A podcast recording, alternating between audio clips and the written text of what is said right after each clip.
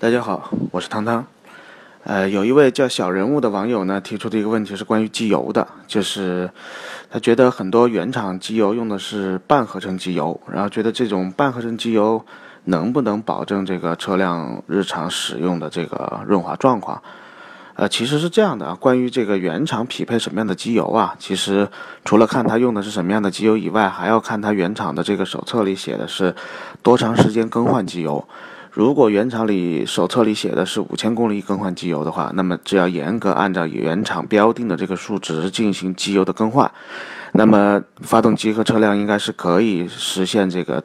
呃，可靠性和呃足够的可靠性和这个之前原厂标定的这个行驶里程数的，这个是没有问题的。那么如果想换这个更好的机油，当然是也是可以的。这样的话可以，呃，延长这个。换油的周期啊，其实也可以从一个成本的角度上来计算，就是当这个，呃，可能换了更好的全合成机油，价格可能略贵了一点，但是这个算上这个换油周期，如果可以更长的话，那么实际上可能会更划算。所以我觉得，首先第一呢是没有必要担心这个原厂匹配的这个机油是半合成还是全合成还是纯矿物机油，因为只要按照原厂的手册里标定的这个换油周期这么使用是没有问题的。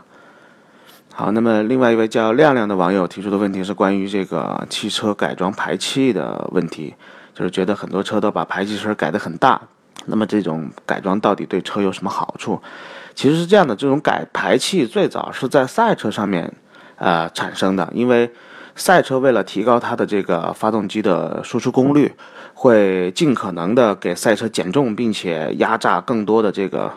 啊，发动机的这个动力，那么排气呢？因为我们原厂的这个车的发动机会受到这个各种法律法规的限制，比方说它的这个噪音值不能不能不能多大，等等。它很多国家对这个排气的噪音值是有有法规的限制的，所以为了降低排气的噪音，所以需要通过这种消音器。有些车可能有有两段消音器，就是用来降低排气噪音用的。正因为它要经经过这个消音，所以它的这个排气阻力会比没有消音器的排气阻力要大。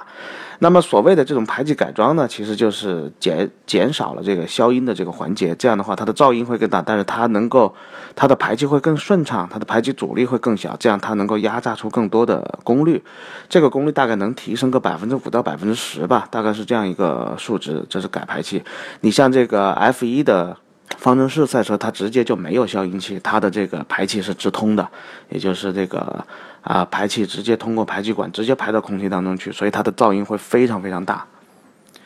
好，那么下一位是叫米兔飞碟的一个网友，他问的问题是人生第一辆车应该怎么选？他提到了宝骏五六零，然后他是刚拿驾照的新新手，呃十二万以内，然后考虑 SUV，然后在三线城市。啊，这种车，呃，就基于它的使用需求呢，因为它提到了一个关于，呃，想购买自动挡的车型。由于五六零目前还不能配备自动挡，其实五六零对于购买第一台车的用户是一个非常好的选择，因为这个车本身品质很不错，关键是它很具性价比，它很便宜，这款车，所以很适合这种新手驾驶。但是唯一遗憾的是，它目前还没有出自动挡，但可能未来会有这个自动挡车型的计划。那么目前，如果针对这位朋友的需求要选择的话呢，其实对于这种刚拿本的新手，然后又考虑自动挡，然后又可能呃呃会会有一些剐剐蹭蹭，那么其实我很推荐一款车，就是丰田的花冠，就那个老花冠，现在还在产的。这个车呢是有自动挡的，而且现在价格也足够便宜，并且这个维护成本也很低，技术也很成熟，可靠性也很高。呃，关键是对于这种人生第一台车，对吧？可能。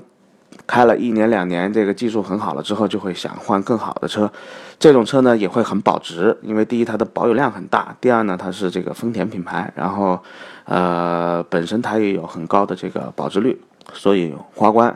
自动挡的花冠，我觉得可以作为一个候选的车型。啊，那么最后一个问题叫做傻小子提出来的一个问题呢，就是想购买第一辆 SUV 家用，